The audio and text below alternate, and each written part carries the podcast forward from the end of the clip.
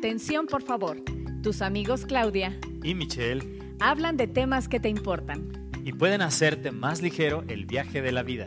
Acompáñanos. Amigos, ¿escuchas? Bienvenidos a otro episodio de su podcast Atención, por favor. Lo saben, pero bueno, pues me es grato reiterarlo. Nos encanta contar con el favor de su atención y esta ocasión es muy emocionante nuestro tema porque vamos a hablar de eso que tanto deseamos en el nivel personal, pero también como sociedad y que parece más imposible de alcanzar, que se haga una realidad y vamos a hablar hoy de la paz. ¿De verdad podemos conseguirla? Y si es así, ¿cuál es el camino correcto? Puede que de encontrarla podamos retenerla. Así que quédense con nosotros, de verdad va a estar muy padre el programa y además tenemos un invitado de lujo, Michelle nos lo va a presentar. Amigo, ¿cómo estás? Qué gusto saludarte como siempre. Muy bien, Claudia, muchas gracias, amigos que están del otro lado de la bocina. Qué gusto saludarlos, qué gusto que estén con nosotros en otro programa de Atención, por favor. Y efectivamente, el día de hoy tenemos a un invitado, un invitado perdón, muy, muy especial, el pastor Moisés García. Moisés, ¿cómo estás?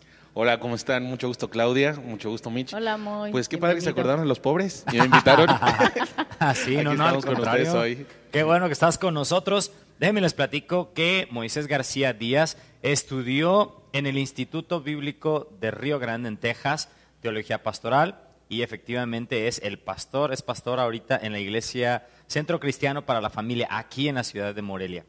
Él estudió además sistemas, idiomas, música y ha sido maestro en diferentes escuelas e instituciones académicas de la ciudad, incluidos el TEC de Morelia y la Universidad Libertad, que es una- una universidad cristiana. Estuvo conduciendo por más de tres años en la estación de Vox FM el programa cristiano ¿Qué dice Dios? De hecho, también el pastor Saúl estuvo trabajando en algún momento y está felizmente casado hace 12 años con Lucila Mendoza, que la Miss Lucy, una maestra muy querida por nosotros y es el orgulloso padre de cuatro maravillosos hijos. Así que muy qué gusto, la verdad, tenerte con nosotros para hablar de este Así tema es. tan importante, Claudia, efectivamente, que es cómo conseguir la paz. Así que vamos contigo para algún dato interesante.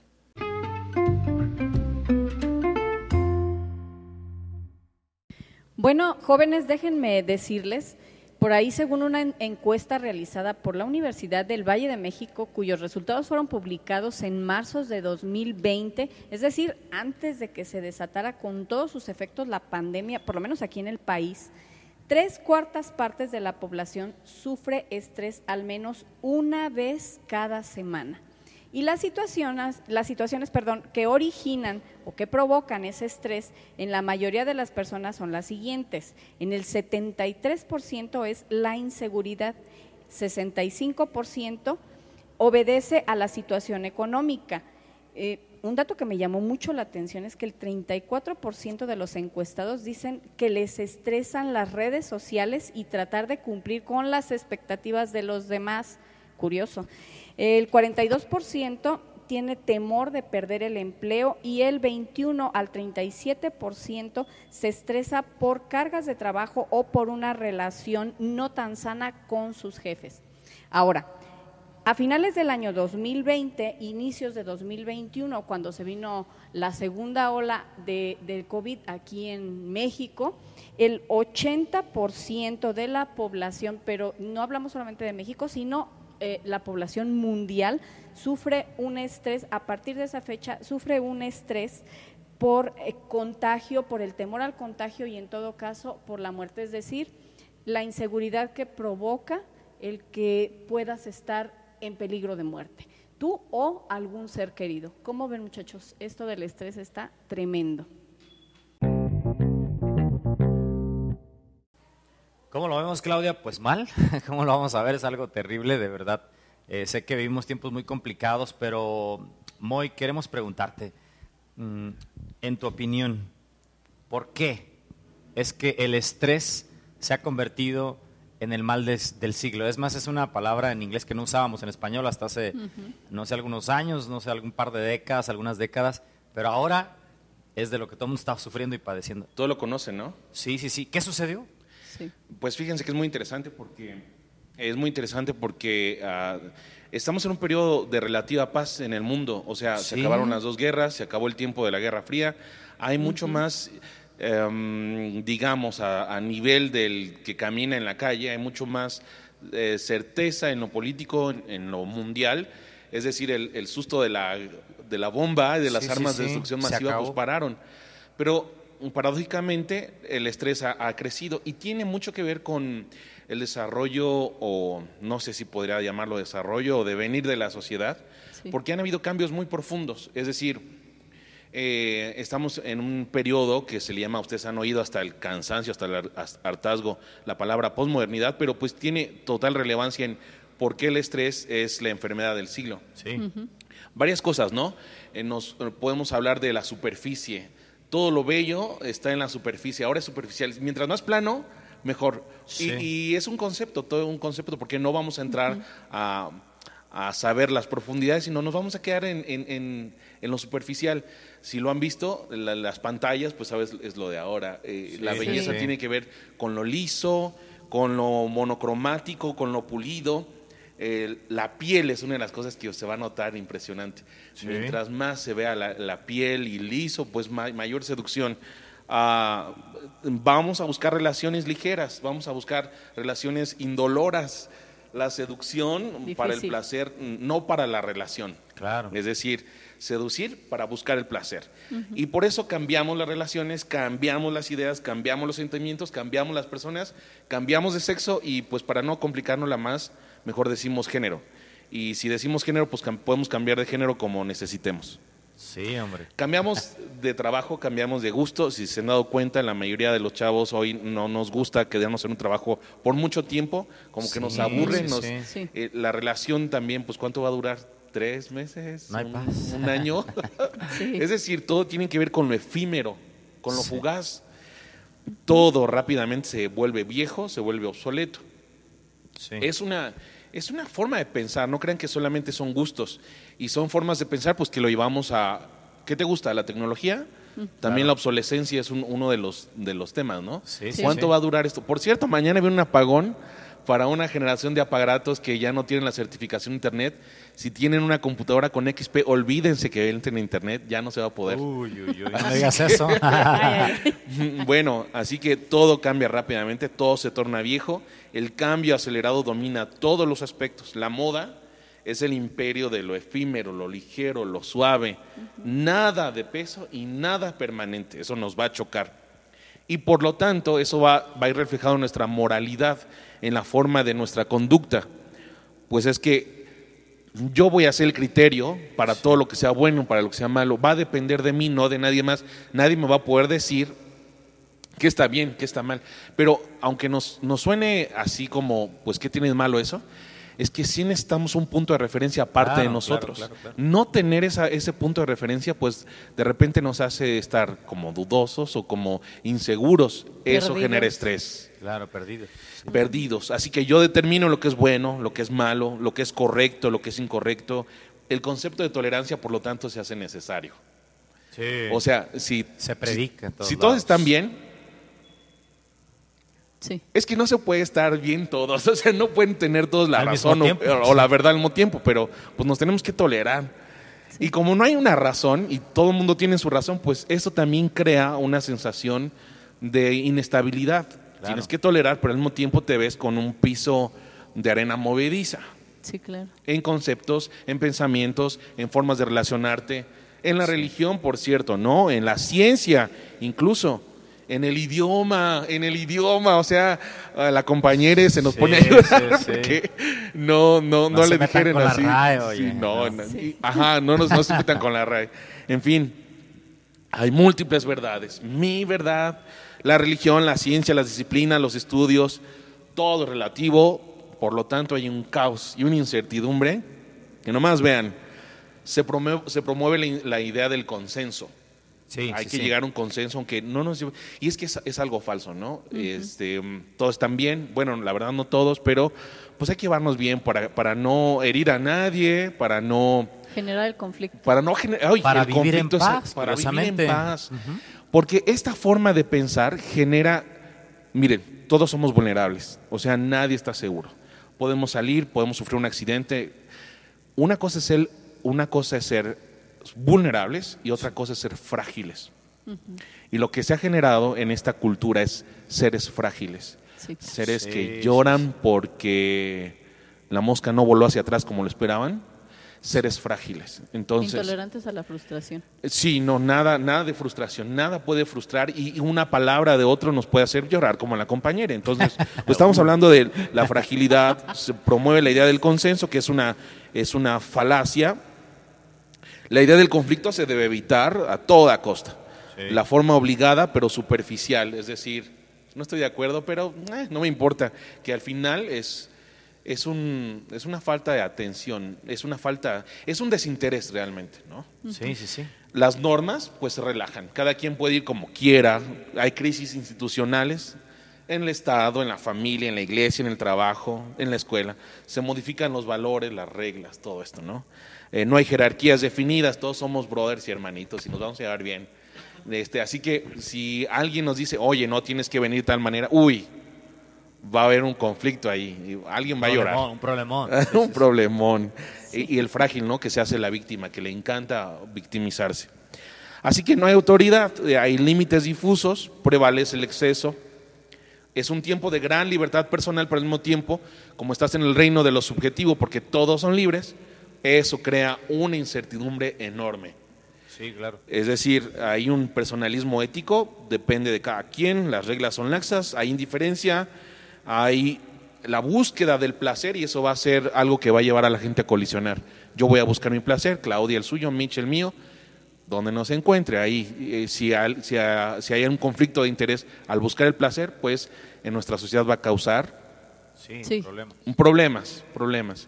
Así como ya no hay algo estable, sino lo de todos y lo de cada quien, pues eso genera cada vez más estrés y conflicto.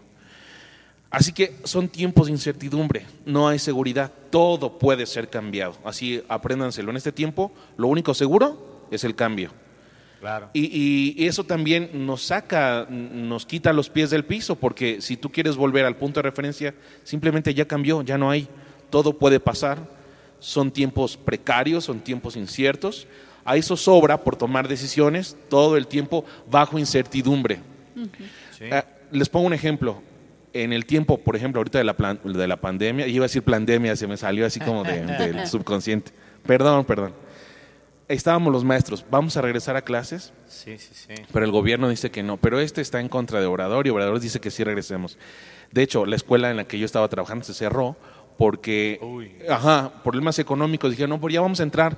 No, pero todavía no lo dice el gobierno del Estado. No, pero el gobierno federal sí lo dice. Sí, sí, no, pero si nos contagiamos y, y van a terminar cerrando la escuela. Y el dueño dijo, ay, pues no hay certidumbre, ya mejor la cierro. O sea, Claro, es, claro. es algo... eh, la falta de, de tener un terreno parejo nos hace tener una incertidumbre cañona. Oye, Claro. terminamos, terminamos sabiendo que lo único seguro es que nada es seguro. Nada es seguro. Y por lo tanto el poder No, es aquí y ahora, Oye, Sí. Sí. Aquí y ahora. aquí.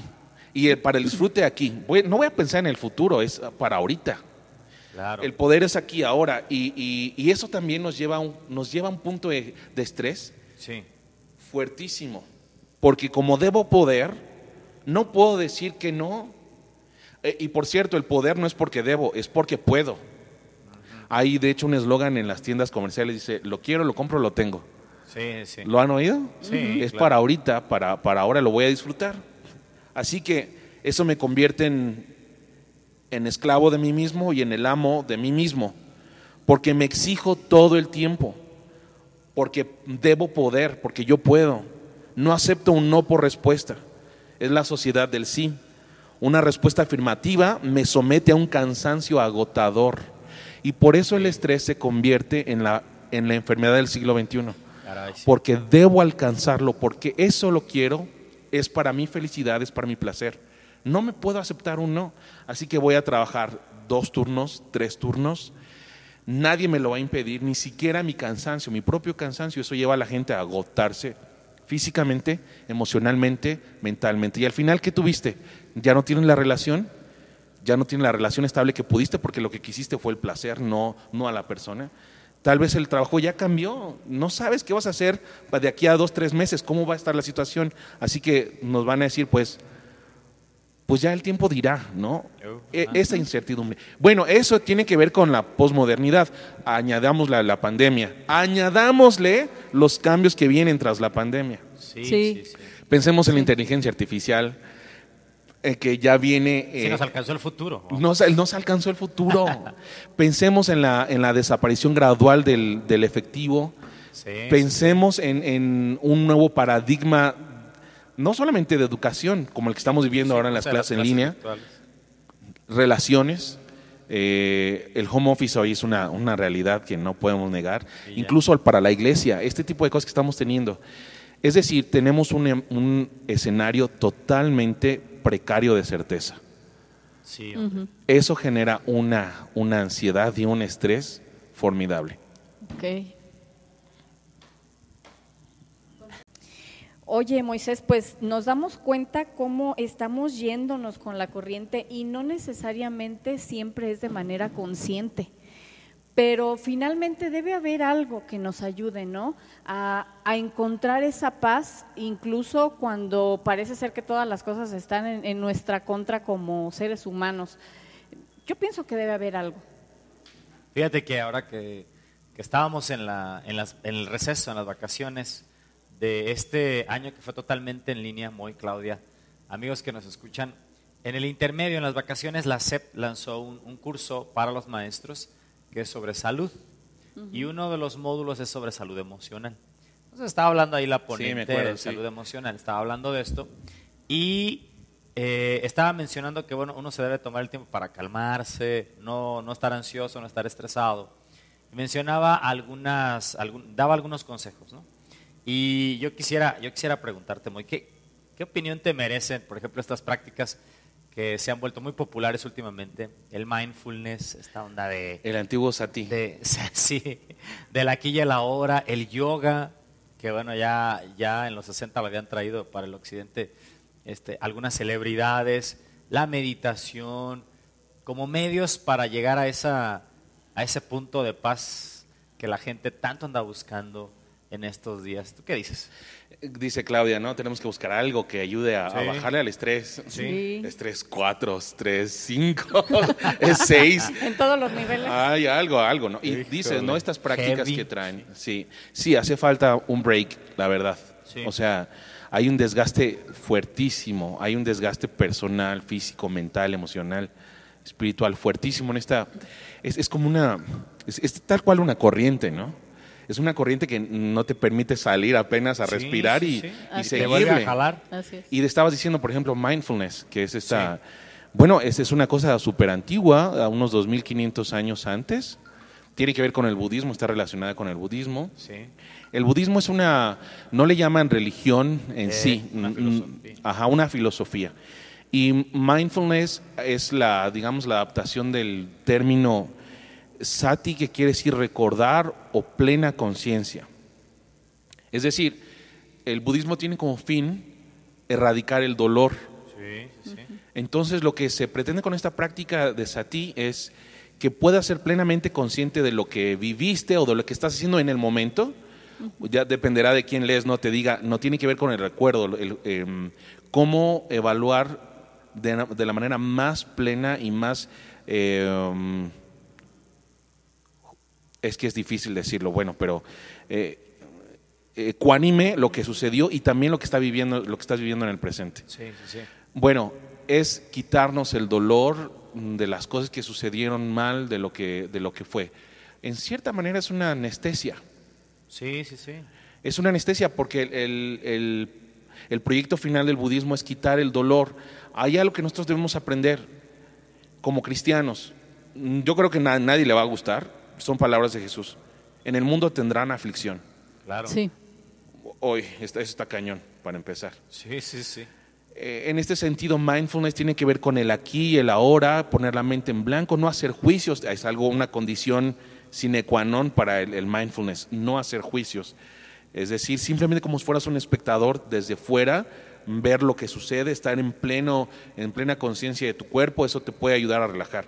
Puedes utilizar el yoga, puedes utilizar la meditación, no son sinónimos exactamente.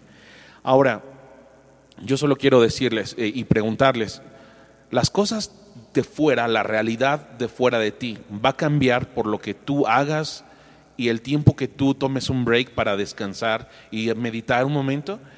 ¿De qué manera lo que tú hagas para calmar tu ansiedad va a cambiar la, la, las cosas, la, la, realidad que causó en primera instancia tu estrés? Digamos, puede ser un respiro. Claro. Pero en nada tu fuero interno va a cambiar la realidad de las cosas que están y el set de elementos que te hicieron tener estrés. Ahí está. Ahí está. Son cosas que no las cambias. no las puedes cambiar. Ahora, yo solo también quisiera preguntar si tener una mente en blanco y, y, no tener ningún tipo de opinión ni de juicio sobre las cosas que suceden y sucedieron, te hace una persona que tiene los ojos abiertos y si eso es plena conciencia, o al revés. Porque si el objetivo es olvidar y, no tener dolor, pues creo que al final no te hizo muy consciente de lo que sucede, de lo que está pasando.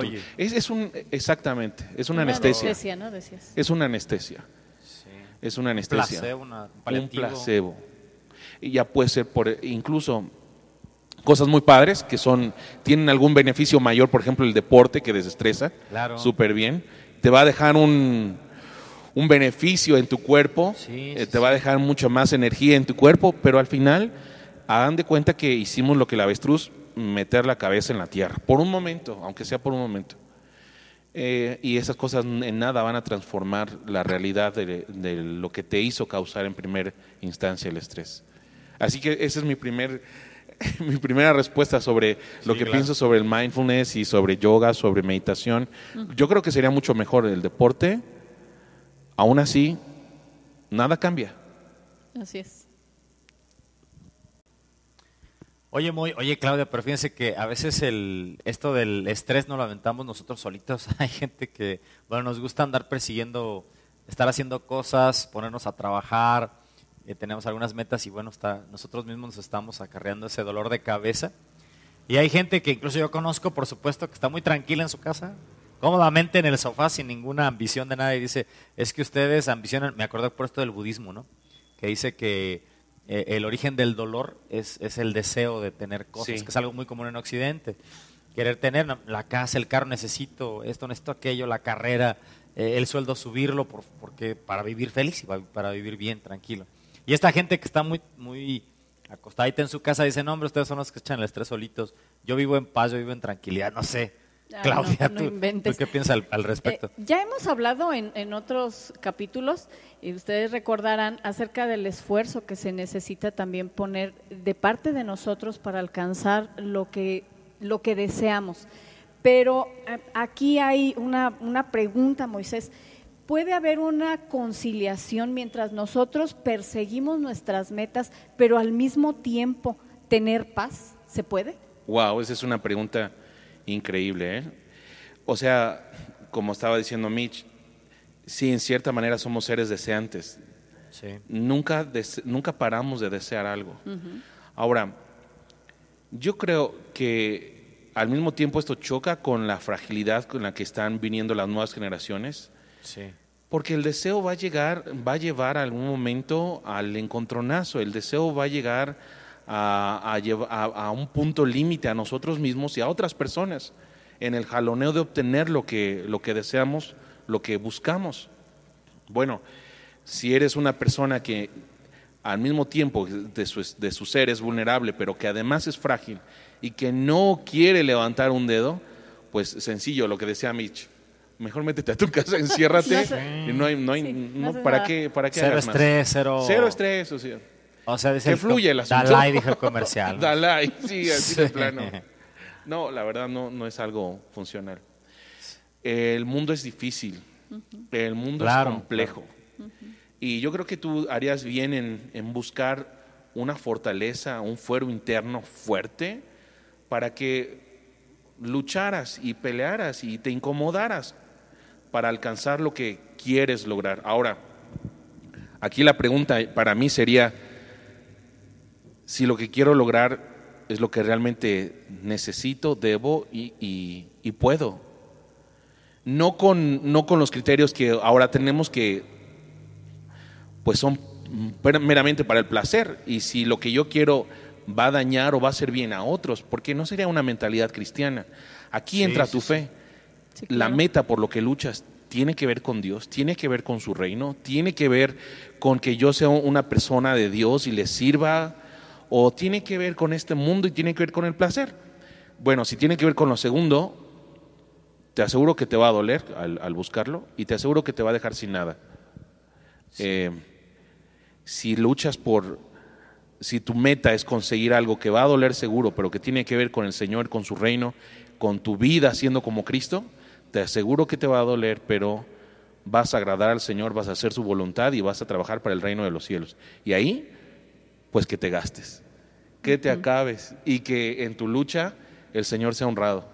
Sí, sí, sí. Así que no creo que haya alguna manera de, de luchar y no tener sufrimiento.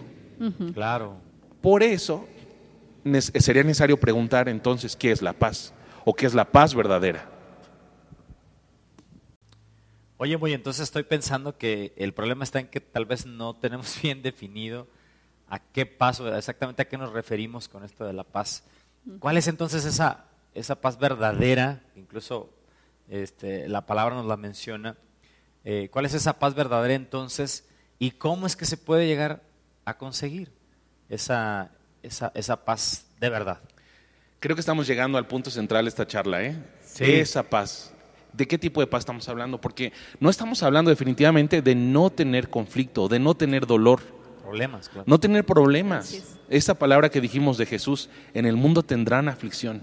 Es decir, angustia, zozobra, peligro, incluso, yo no sé si se han fijado que Romanos 8 sería como un manifiesto de lo que no queremos, peligro o espada, hambre, desnudez. Sí, sí, sí. Sí, oye. Lo alto, sí. lo profundo. Eso, Ajá. Eso asusta. Eso asusta y, eso, Claro. y, y nuestra mente frágil de este tiempo de niños mimados, de tiempo de paz, es decir, estaba viendo un meme de los abuelitos que decían, oye, nosotros vimos la fiebre española, la, la Sí, guerra civil, sí, la primera guerra, la segunda guerra, este, La Guerra Fría. la guerra fría, y tú me dices que ahorita ya con el COVID ya no, ya no aguantas. ¿no?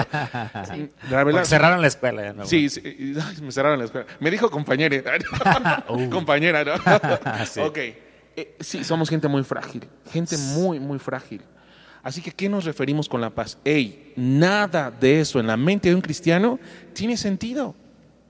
El problema de toda la gente no tiene que ver con cuánto gane, o si se va a enfermar de COVID, o si está a punto de morir, o si la tronó su, su, su crush, o si nunca le va a poner... Sí, Eso sí, no sí. es el problema. Nada de esto es el problema. Vayamos al, al- al problema central. El texto dice, justificados pues por la fe tenemos paz para con Dios. Así es.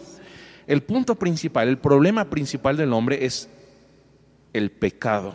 Y este pecado ha hecho todo, que todo pierda sentido, que todo se salga de carril, que todo se, se haga perverso, se corrompa. Ese es el problema, no cuánto gano, no si me miró feo, no si no alcancé el autobús, no si, si, si ya el calentador no sirve y no me salió el agua caliente y, y empecé el día con el pie izquierdo. No, el punto central acá es que estoy en contra de Dios, enemigo de Dios, la ira de Dios está sobre mí. Cristo no tendría ningún sentido en nuestra mente del siglo XXI con nuestros problemitas. No Sí, tendría sí, ningún sí. objetivo de haber venido a la tierra, de haberse encarnado. Yo tengo un enorme problema con Dios, mi pecado, mi separación de Dios. Eso es lo que hace el conflicto eterno del ser humano. Para eso vino Jesús. Y el texto dice, justificado por la fe, tengo paz con Dios. Claro. Y si eso sucede, entonces he encontrado la paz verdadera. Porque no eran los mismos problemas del hombre del siglo XXI que los del- de las personas del siglo XIX, que los del siglo IV antes de Cristo. No eran los mismos. Sí, no, no, no. Pero hay un problema que es universal, el pecado y mi relación con Dios. No, no estoy hablando, fíjense que ni siquiera estoy hablando de Satanás, que es, que es real. El Claro. problema real es con la justicia de Dios.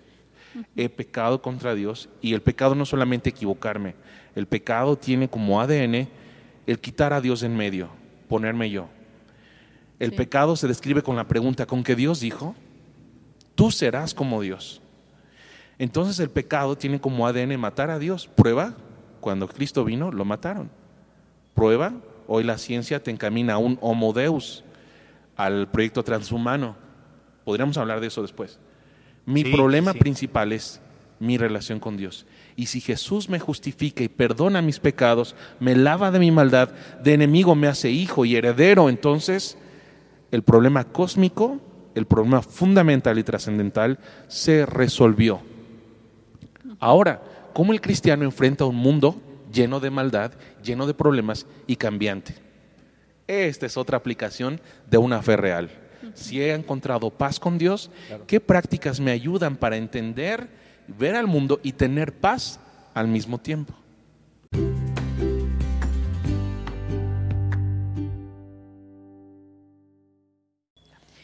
Oye, Moisés, Michelle, qué interesante de verdad esto que estamos platicando, que, Sí, hombre. que estamos eh, como, como recordando de algunas cosas que seguramente ya habíamos escuchado Claro, antes, ¿no? Cosas básicas. Sí, oye, solo que a mí me llama mucho la atención que hay gente que decidió, que tomó una decisión importante en su vida y fue creer en Dios. Así es. Eh, pero creo que nos está faltando esa parte de creerle a Dios.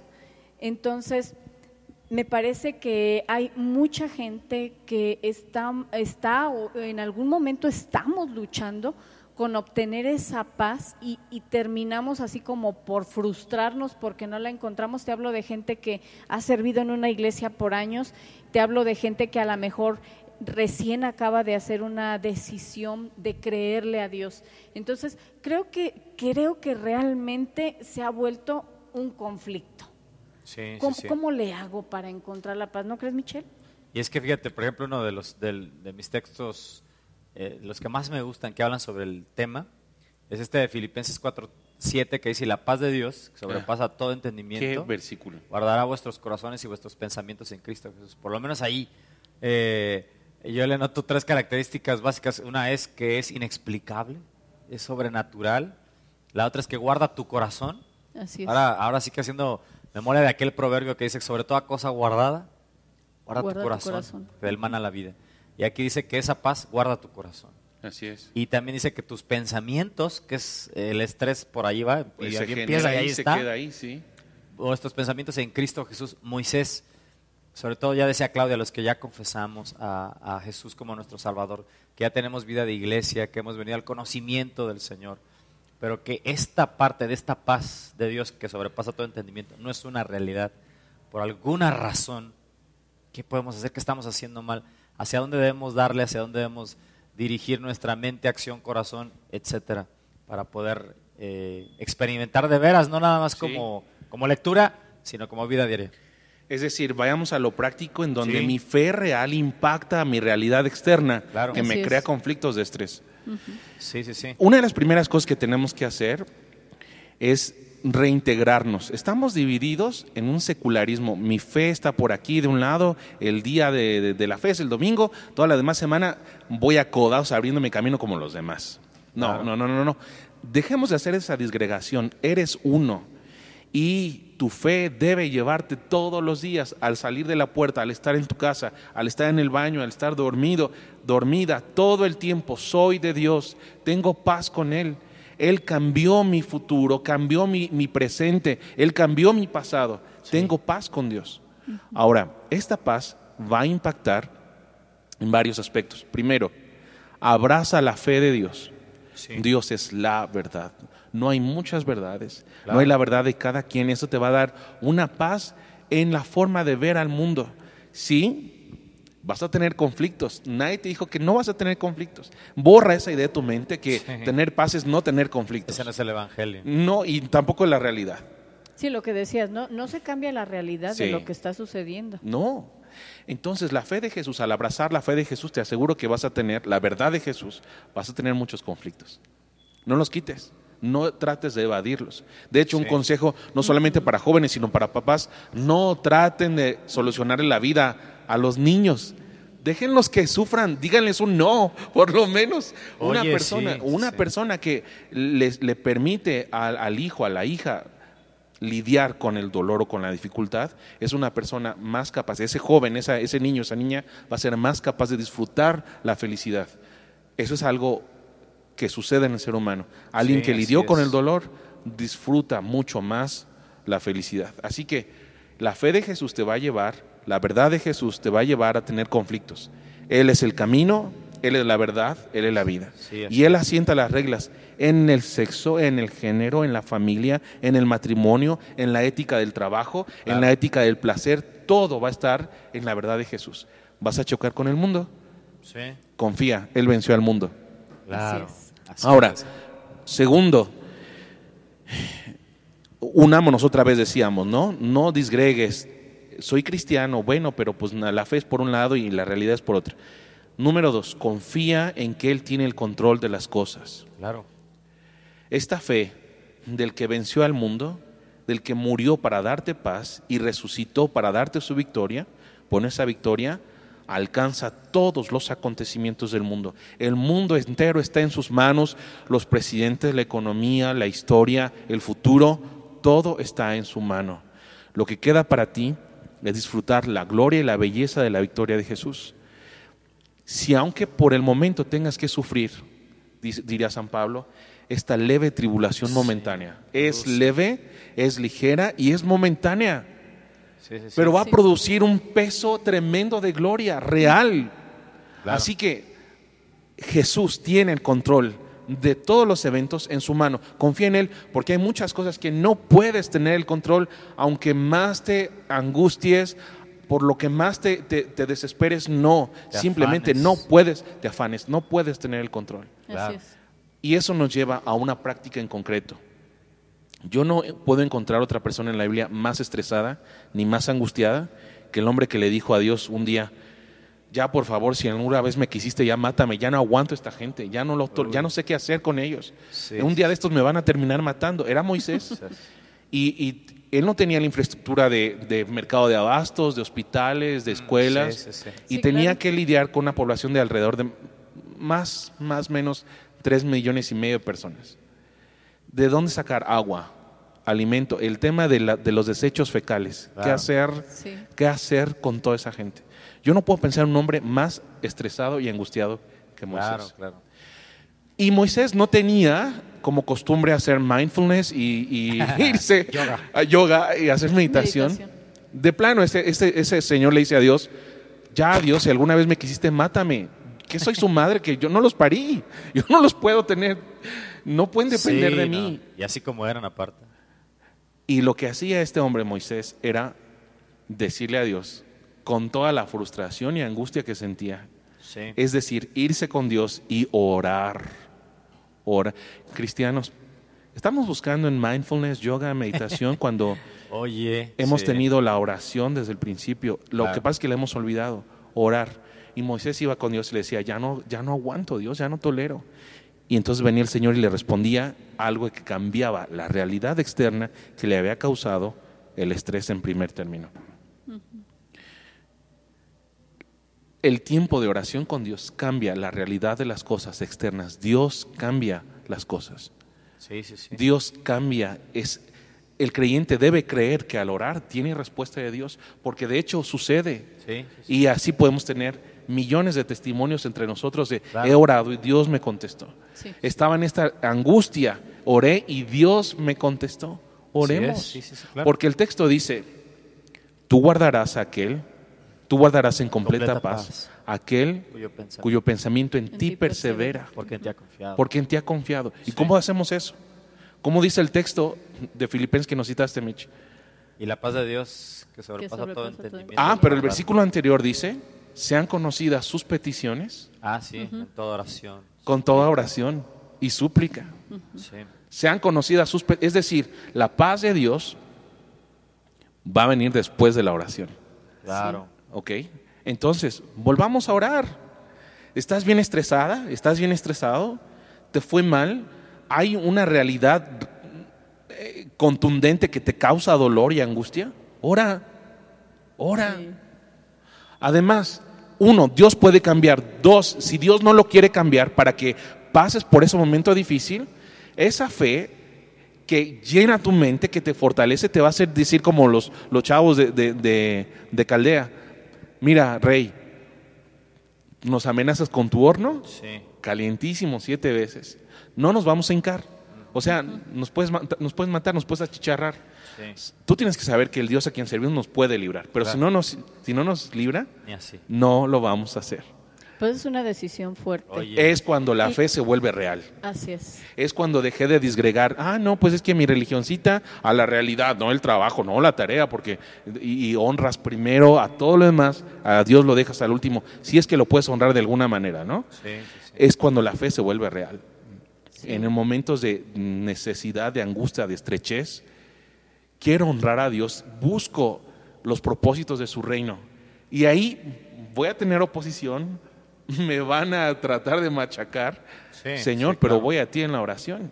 Y eso tras- cambia la realidad de las cosas.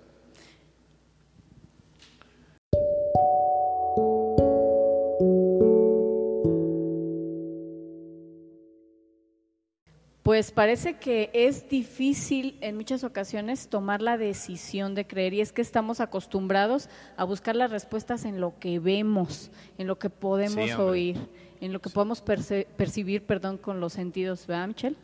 Pues es que se nos olvida ese texto que Pablo le decía a los Corintios, en la segunda epístola de los Corintios, donde dice, porque por fe andamos, no por vista. No por vista. Así es.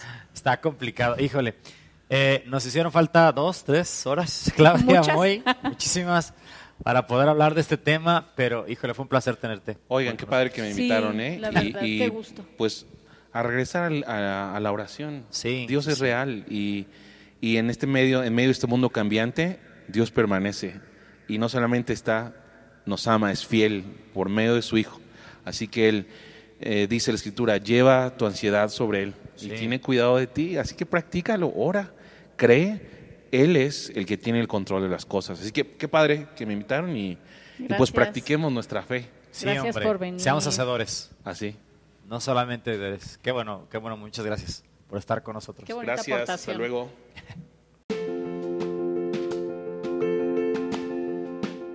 Bueno, como siempre, ya saben, si quieren saber más sobre el tema del que estamos hablando, pueden buscarnos a través de Facebook o de Instagram como Iglesia Esmirna Morelia. Igual, eh, ahí siempre va a haber alguien que pueda contactarse con ustedes y tener cercanía. Les agradecemos mucho que hayan estado con nosotros y recuerden que por ahí tenemos más episodios que si ustedes no los han escuchado, pueden buscarlos. Así es que no se olviden y denle play.